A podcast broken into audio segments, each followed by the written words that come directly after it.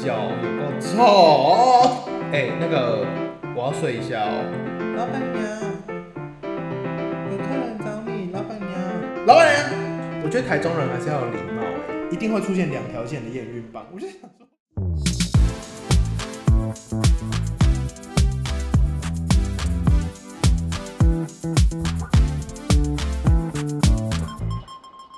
你对我没兴趣，那就请滚出去。你好，这里是游泳小雨的 Podcast 频道。今天是 B 节目第八集，然后呢，就是今天只有我自己。刚才听开头就知道，今天就是只有我自己哦，久违了一个人录音。之前都是有找朋友啊，聊国中、高中、国小的事情。然后呢，前几天收到一些资讯，就是呃私讯，就有人跟我说他不想再听我国中、国小、高中的故事了。我想说。好，随便，就是反正我接下来是快没故事可以讲，我刚好要自己一个人录一阵子这样。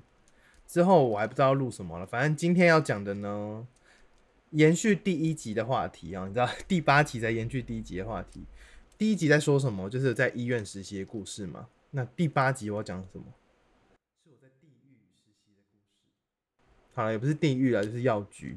身为一个药学系的学生，你应该会有机会去，呃，一定要去医院，然后再就是药局跟药厂，就是好像是有些学像我们学校就是你可以任选，你要两个月药局，两个月药厂，或是各一个都可以。那我就是有选各一个这样子。然后今天要讲的就是我那时候去药局实习的故事。那时候呢，已经是我医院实习结束，已经进入五下了，所以就是快要毕业。所以基本上该会的我们也都会了。正常来说，去药局实习，大家都是挑在三下，然后进四年级的时候。但我是要快进五下的那个寒假，我才去实习。那今天要讲的就是在地狱实习的故事。那我为什么那时候会去这个地狱药局呢？我好像不能详细讲它在哪边，或是它的资讯，不然我就是会被告。但是知道的人就是知道哈，麻烦不要帮我外流这件事，我很怕收到提告。我那时候为什么会去这药局呢？因为其他药局都满了，再来是这间药局离学校非常的近，我就想说好交通方便的地方去实习，所以也没有抱着什么呃什么期待啊，或是没有打特别打跟其他同学打听过，就进去这间药局实习。那时候我有另外知道我们班上有一个怪同学要跟我一起在同一个时段实习，这样我想说哦，反正也同班，就我跟他也不熟，我想说嗯应该是还好吧，反正就是实习就是一个月而已。就觉得也没什么，在实习的第一天呢，我就觉得好像不妙。不妙的点呢，哦，我先我先讲结论好了。这整个月的实习，我直到最后，我就是非常的不开心。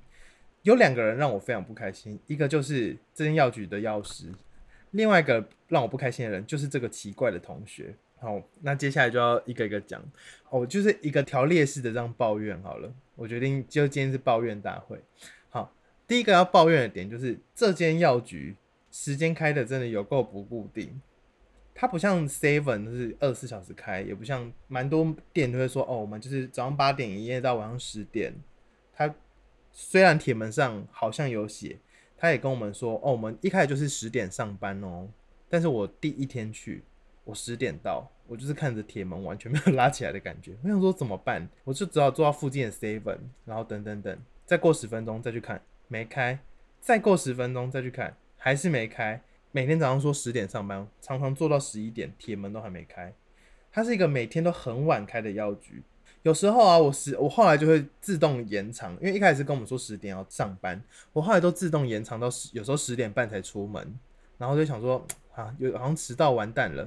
然后到药局的时候还是没开门，然后继续坐在 seven。有一次最扯吧，好像等到十一点半才开门。我想说。我早餐吃完都要吃午餐了，就是一个莫名其妙的药局，它就是一个永远你搞不懂它几点上班几点下班，然后药师有时候要让我们早走，有时候又要让我们留下来用东西，或是陪他去很远的地方，所以你整个人在那边实习就是时间很难规划。因为我那时候还有接家教，所以我整个时间就非常的难安排。好，这是第一件事情。好，我要抱怨第二件事情了。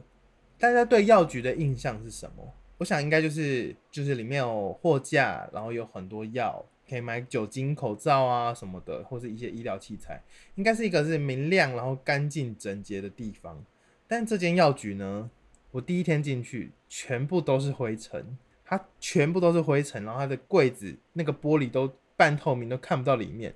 然后呢，走到里面，药师桌上满满的都是文件跟药袋，是已经堆到你看不到桌面哦，而且不是薄薄的文件哦，就是是有一定的厚度，就是真的是一个完全没有整理的状态，然后就是乱到爆，永远都不知道什么东西放在哪边。反正我就是抱着问号。然后第一天我们就我就有点看不下去，我就想说帮忙整理一些东西，直接回家直接大过敏，我真的是快要气死。那虽然这个药局就是整洁的部分有待加强，但是呢，药师会一直请我们吃东西。那时候我实习的时候是十二月，就算是冬是冬天，然后我们大概什么第二三天，我们就开始吃红豆汤啊，吃拉面什么的。然后有一天还不知道为什么吃冰，那天好像也寒流来，我不知道为什么那天会请我们吃冰，我真是整个不懂。而且呢，我们常在药局，大家想说我们在药局实习都在干嘛？应该是要调剂，或是啊认识一些药品。认识一些病人常见的问题，会问的问题，或是有些人会知道奶粉、尿布啊，或是保健食品的一些知识。但我学到什么呢？我们那时候在药局里面很常做的事情是陪老板娘看 YouTube 的影片，他就会开什么狗狗洗澡美容的影片给我们看，然后我们就看什么贵宾狗全身都是泡泡，然后这样吹风机吹变蓬蓬的，在那边剪剪狗狗的头发。我想说。我到底在干嘛？还有老板娘呢？好像是她女儿很喜欢韩团吧，他就一直在药局播超大声的 EXO 或是 BTS 的歌，然后我后来都听到快背起来，然后我就想说，嗯，就是我永远都在等下班，我真的是超级不懂，就是这个夫妻档我真的是不懂，但其实他们人是蛮好，只是蛮怪的。然后呢，刚才不是说药局实习，很多人都会说，呃，很多人在药局实习就可能就是一直在药局里面。帮忙啊，卖东西啊，推销啊，或是学习服务病人。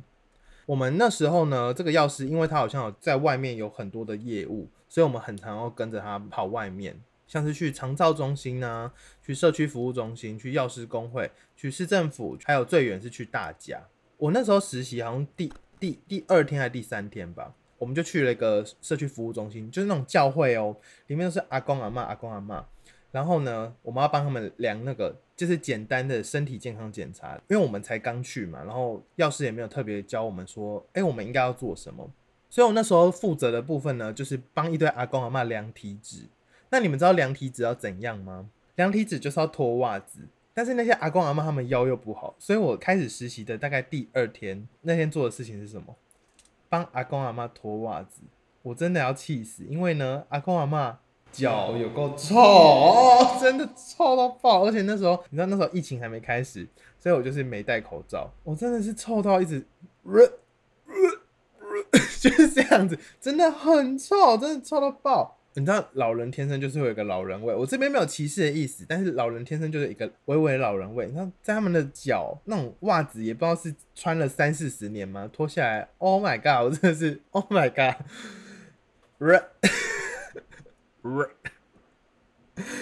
然后呢？我以为我跟老人的缘分就是到此为止，没有后面就是疯狂的遇到老人。到了第二周，有一天我们就去，也是别的社区长照，就是一堆阿妈们，他们就是你知道，他们就退休也没事做，所以他们就会在那边折纸什么的。我们那天就去嘛，实习的时候我们就去，药师带我们去。然后那个阿妈就说：“哎，那个药师，药师来了，那个有身体。”疾病的可以去问药师问题哦，然后他们就咚咚咚，然后拿着手机跑过来，然后因为他们也不知道自己吃什么药嘛，你想那些阿妈会知道自己吃什么药吗？嗯，在就是他们他们就是觉得嗯这个就是吃下医生叫我吃我就吃下去，所以我们就要就是请他们手机拿出来，哎，我不知道大家知不知道一个东西叫做健保快易通，我们就要把他手机拿出来登录健保快易通，然后去看它里面到底吃了什么药，有没有重复用药，然后过多过少等等的问题。我那天就是去，然后一堆阿公阿妈不知道自己什么什么设定，连手机号码都不知道，身份证号也不知道，健保卡也没带。我想说好，我就帮你们处理这些三 C 的难题。然后处理到一半的时候，我就一直看到他们的手机弹出一个很讨厌的东西，他们手机一直弹出韩国语的讯息。我不知道那时候台中的。政治风气是怎么样？但二零一九的十二月，那时候二零二零要选总统，你们还记得吗？一直弹出韩国瑜的赖，我真的是很不开心。自从一直看到韩国瑜的讯息，我就想说，我真的不想管你们吃什么药了，你们就去死吧。我那时候只是个学生哦，大家不要 太认真。我那时候只是开个玩笑这样子。唉，我们刚才还有说我们实习去了哪边？呃，我们有一天是去药师工会，然后那天的行程特别，就是我们要去帮忙把药一堆药全部敲碎。我不懂这是一个什么行程，就是然后好像有就是管制药品要报销吧，然后报销呢要怎么报销？就是他们就是拿出一片药品，然后你就要用榔头把里面全部敲碎。不是我不理解这个行为到底是 what？你就是这批药品就直接拿去一个地方。大力的压扁它不就好了吗？然后他们就是说没有你妹妹，哎，那个那个实习生过来，两个过来，弟弟妹妹过来，然后就是拿两只榔头给我们，我们就在那边嘣嘣嘣在那边狂敲药。我那天最不爽的不是他们叫实习生帮忙把药敲碎，最不爽的是我敲到手指，我敲了两根手指，干超不爽。然后呢是非常的大声，而且你知道，就是这种时刻就会有一些。做作的人在那边拍照，就说今天参与药师工会缴销管制药品之类的，然后也会有政府什么议员来，然后我就看着就是很不开心。我还记得是哪个议员，但我不想讲，讲了就讨厌，就是来作秀，非常的不开心。当下真的非常想拿榔头敲他们的头。我不知道其他县市是怎么样了，可能就是其他县市有别的做法。但我当下就是觉得我想回家。我常常在实习的时候就一直想说我想回家，因为我不知道在干嘛。我为什么要坐在老板娘旁边看狗狗在美容或是 BTS 的影片？我为什么要帮阿公阿妈脱鞋子，然后呃脱袜子，然后非常的臭？或者我为什么要拿榔头敲药？我就是整个都是整个不懂这样子。所以我从那时候我就立下一个愿望，就是我以后绝对不要成为这样的药师。但我现在有达成这个愿望吗？我觉得是不知道。好，那接下来就是抱怨完行程之后，我要来抱怨一下。我那时候最爱抱怨一个人，他就是我们的带我们的实习药师，也就是药局的老板啦。因为他常常会开车载我们去别的地方，就像刚才说的是教会啊，或是工会啊，然后。大家知道台中是最大条路叫做什么？就是台湾大道嘛。药师就是开车载我们两个实习生去。那天他不知道是很累还是怎样，他开到台湾大道上，其中一个红绿灯好像超过一百秒吧，他就突然跟我们说：“哎，那个我要睡一下哦。”我们在后座想说：“三小就是要睡一下是什么意思？”就是他在红灯，然后他就说。我要睡一下哦。全台中最大上的路上面，他在红灯的时候睡觉。他说：“诶，你们等下绿灯的时候叫我。”我就想说，我当下真的是想说，我现在要下车，我现在就要下车，我不要去大家了，我要回家。我这个实习学分也不要了，我就是要直接坐 Uber 回家。我真的快吓死。当然，药师的事迹还不止这边，他常常会对一些病人，因为你这你也知道，社区有一些病人，他们就是很欢灯。我这样讲话很不好，他们讲话就是有点听不懂人话的感觉，他们就是会一直重复那个问题，然后打破砂锅的问到底。但其实那个问题就是其实不是问题。然后呢，我们药师讲话就是有一点直接。他有一次就直接跟病其中一个病人，算病人吗？民众，他就说：“反正你就是有焦虑症啊！” 我想说，真的可以这样对病人讲话吗？我真的是吓都快吓死。然后呢，这个药师除了刚才讲的这些东西。这个药师还有个很糟糕的观念，就是他时间观念非常的差。有一天早上九点半，他就说我们要到一个公园的社区服务中心，要去做一个又是一个卫教这样子。然后因为那时候我已经很不相信这个药师的时间观念，我就跟他说没关系，我自己骑车去就好，就我不用再去药局找他。然后药师就说哦，那你九点半到就好了。我想说好，然后我就等等等哦，等到九点四十五，我就问一下，我们有创一个群组，就是我跟药师跟另外一个同学。我就在群组里面问说：“哎，你们到哪里了？”结果那个同学是直接在有药师的赖群里面说：“我还没看到他人呢。”我想说：“ 你不会私讯我吗？”我想说药师看得到。我那时候就想说：“你们两个真的是天作之合，就是药师很雷就算了，同学更雷。”接下来我们就要抱怨同学更雷的故事哦。这个同学呢，我跟他虽然是同班，但我们几乎没没交集，也不会讲话，因为就是美和。那我刚才就是北，不是北河不合，我刚才就是不合，北河是不划算。我刚才就是，呃，我刚才就是没有很熟啦。但我就是也没有不好这样子。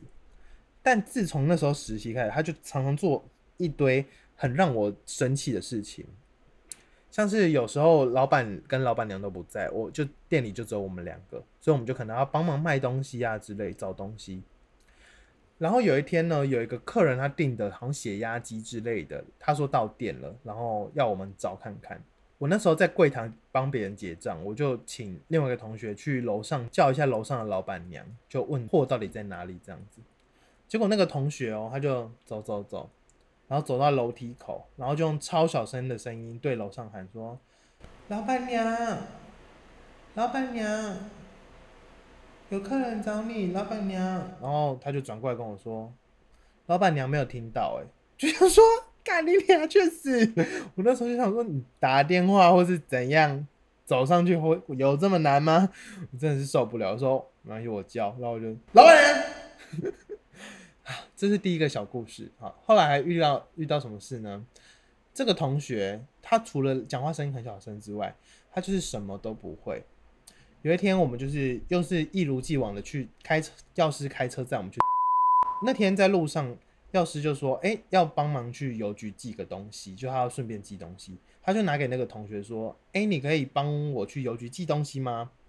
那个同学就说：“好。”就资料都写在上面，钱也给他喽。那个同学就下下车，然后走了大概三步，他突然转回来跟我说：“我没有寄过东西耶，要怎么寄呀？” 真的是快气死！我真的是，我当下真的是想说，你要不要留在这个邮局？然后我们就是走了，拜拜，你就留在这边学到到你学会怎么寄东西为止。他说：“怎么会有这么生活白痴的人？讲话声音小就算了，还不会寄东西？”我突然有点不知道要讲什么。我看一下，我那时候实习的时候，我有拍很多现实动态，都是在骂药师或是在骂同学的。那时候呢，药师很常跟我们说：“哦，九点集合。”然后药师就会自己睡过头。然后大概十点多到吧，他就会说：“你们干嘛那么早到？”我想说，你约的超怪，就是一个超怪的人。然后呢，有一次他就是在路上遇到一个他的朋友，然后他就说：“哎，他今天生日哎！”然后就随便在八十五度 C 赶快买个蛋糕给他吃，然后超难吃，他也分给我们吃，然后就一吃，我们脸全部都变了。我想说，干怎么那么难吃？我就想说，这个钥匙到底有什么问题？然后呢，我那时候是不是有？我那时候有说，我们在药局很常就是坐在 Seven 等那个药局铁门拉起来嘛。然后因为那个 Seven 的一楼用餐区，Seven 的一楼用餐区非常少位置，所以我都会坐在它有一个二楼的用餐，我就一直坐在二楼。然后有一天我就是等了四十分钟，然后我才下去确认，然后就发现哎铁门开了，我就进药局，结果药师就跟我说。你干嘛在二楼等啊？这样都找不到你们。我就想说，到底是谁的问题？我现在都是一个短短短短的故事，但是每件事累积起来，我真是快气死。还有一次，因为我是在台中实习嘛，我们有一次就是到一个李明服务中心，又是就是这种这种场合，他又在那边自以为是，然后乱讲话。我永远记得这件事情，就是他那天就跟民众说：“你知道全台湾最长寿的县市在台中吗？”我就想说，哎，这个资讯是哪来的？就是。就是请问台湾那个呃卫福部是有公布这件事吗？然后他就说，因为台中好山好水啊，空屋什么都是骗人的。然后我就想说，到底在说什么？然后他就跟你知道那些民众，我也不知道他们在想什么，他们就会很崇拜这个药师，就说对对对对对。然后药师就我我不知道他哪来的勇气，他就说，你想一下，热带跟寒带哪边比较长寿嘛？但是寒带啊，所以高雄人比较短命啊。因为我是高雄人，我那时候就 直接骂药师说：“我觉得台中人还是要有礼貌。”哎，我那天真的是受不了，活得久就算了。今天的录的好破碎哦，我觉得我想一下，我今天我今天还有什么故事可以说啊啊？有一个一定要说，我那时候呢，我那时候在药局实习的时候，有遇到几个蛮有趣的客人。我记得最有印象的是一个男生跟一个女生，有一个男生呢，他一次来买。三百多个保险套，我就想说，因为那间药局它是有跟政府合作，就是有卖那种政府用的保险套，一个两两块的那种，就是一盒整个才三百多块哦，一百四十四个，我记得是这样子。然后呢，我就记得有一个看起来就是那种很健壮的男性，他来买三盒保险套，总共有三百多个。然后我就想说，哇靠，他他哎四百多个，我说哇靠，他是怎样一天要几次啊？就是这这他一年份的，是不是？我真的是快吓死了。然后后来呢，我才我才问那个就是老板娘，她说哦他们是开旅馆的，我后来才知道哦合理合理。后来才知道那些旅馆的保险套便宜保险套到底是哪里到底是哪里来的？原来就是药 有些药局可以卖这样子。然后还有另另外一个女生让我很有印象，她就是你知道很像那种化大浓妆的完美小姐，可是讲话又是八加九妹那种。她就进来，她就走进来就说：“那个我想问你们有没有卖避孕棒？”我就说：“什么是避孕棒？”她就说：“呃，不是不是验孕棒。”我说。哦，有啊，我们有卖验孕棒，我就拿给她看，然后她就说：“那你们有没有卖那种一定会出现两条线的验孕棒？”我就想说，这个小姐你想干什么？她要买一定会出现两条线的验孕棒，我真的是没听过这种东西。我说：“嗯，可能没有这种东西哟。”我那时候当下其实是想跟他说：“你要不要去虾皮找看看，或是淘宝，感觉会有卖？还是我借他奇异笔，他自己画？”我就想说，怎么可能有人要买？假的验孕棒，我那时候就觉得真的太不合理。那时候那一个月，我后来有觉得我实习结束，我一定要去收金，因为我觉得整间的气场真的是太不合理。从第一天进去，整个药局很脏，到有人跟我买假的验孕棒，到有人在台湾大道上面睡觉，我就想说好，我就忍忍忍，我就忍到实习结束吧。然后最后一天。药师就很一时兴起说：“哎，今天我煮饭给你们吃，因为平常我们都自己出去吃这样子，然后再回来。”他就说：“哎，那今天我煮给你们吃。”然后就说他要煮咖喱，然后他就分配我们谁要干嘛，谁要干嘛。我想说好啊，就是一起帮忙，这样有事做，我也不会觉得无聊这样子。然后那个很强的同学呢，他被派去全联买菜。其实那天全联离药局非常的近，就走路就到了。但是他走去之后，他两个小时都没有回来过。那个药师就跟他说：“你就买咖喱，觉得要要煮咖喱的料回来。”然后我心里想的是会买什么？应该会买咖喱块、马铃薯、红萝卜、嗯鸡肉或是别的肉，然后洋葱等等的这种咖喱里面会出现的东西。结果你知道那个同学出去两个小时，他最后回来买什么？他买。苹果跟玉米罐头，我真不懂哎，我我真的不懂。他没有买红萝卜，也没有买马铃薯，他买苹果。好，苹果我可以理解，因为有苹果咖喱。他买苹果跟玉米罐头跟肉，我想说这三个的关联是什么？我是想不到。我那天真的是非常的不开心。然后，因为我我被分派的事情是买饮料，我想说好，我就是最后就给你们以德报怨，我就去买那个芝芝葡萄给他们喝，他们都喝得很开心哦。但是我吃的咖喱却是加苹果跟玉米的咖喱。好，这件事情听起来真的非常小，但是你知道那是整个积怨一整个月的很不愉快的实习，然后你最后的一餐竟然是苹果玉米咖喱，然后你买的是芝芝葡萄给他们喝，你也没有跟药师拿钱，你就觉得很不爽。你想说放过我，最后一天离开的时候，我真的是笑着走出去。我就觉得没关系，这种地狱大家不要再进来了，相遇来就好。我不会讲出那间药局的名字，但是如果听得出来的人，不用去拿给那个药师听。我希望他就这辈子完全不会听到这集，我相信他也不会听 podcast。但是这这个就是我那一整个月非常不开心的故事。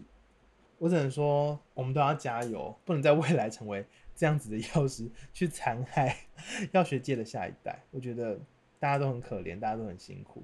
今天的故事会不会太太太莫名其妙？我觉得今天的故事已经莫名其妙到一个最高点。好，那最后我们要来念一个，这是一个新的活动，就是在这几天我有突然看到 Sound On，因为我的 Podcast 在 Sound On 上面呃上架的，然后我就发现 Sound On 它多了一个按钮，就是叫做赞助。所以我就开了赞助的连接，然后我设定的一些金额，然后大家可以自选金额。如果你喜欢我的频道的话，或想给我一些鼓励啊，想请我喝饮料，都可以按三二里面的 donate 去做，就是支持我这样子。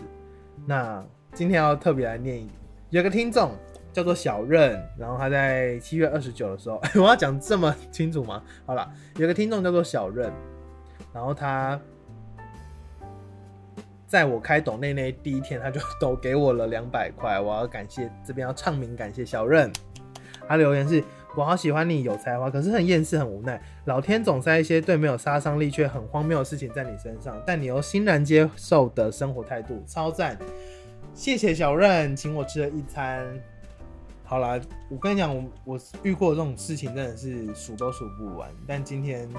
就是很感谢各位一直支持呃支持或是包容我做自己想做的事情，像是录音啊、录 podcast 等等的，然后都会有人分享或是留言或是私讯我，给我一些鼓励，我就觉得很开心。做这件事情呢，说实在就只是我很无聊而已。就是我有时候常常都会想说，我为什么要剪这个啊？为什么要录这个啊？我为什么要把自己搞这么忙？然后，但是后来想想都会想说，今天这些时间我拿去玩手游，或是拿去看剧，我可能还是会来做这件事情。所以其实这就是我自己。就算没有赚钱，我想做的事情，然后很感谢大家愿意支持我，因为其实这种东西呢，一直都是有观众的回馈啊，然后有听众在听，其实我后台都看得到大家听多久，有点阅率等等的，我才会有动力继续去做下一集。我今天讲话可不可以不要这么卡？我还有很多需要进步的地方，录音设备啊、剪辑啊、讲话、写脚本，很多地方都还要做加油。不过很感谢大家愿意听我的节目。怎么变感性时间？不知道，我想说最后讲一下。那今天的节目就到这边哦，我是永相遇，我们下次再见，拜拜。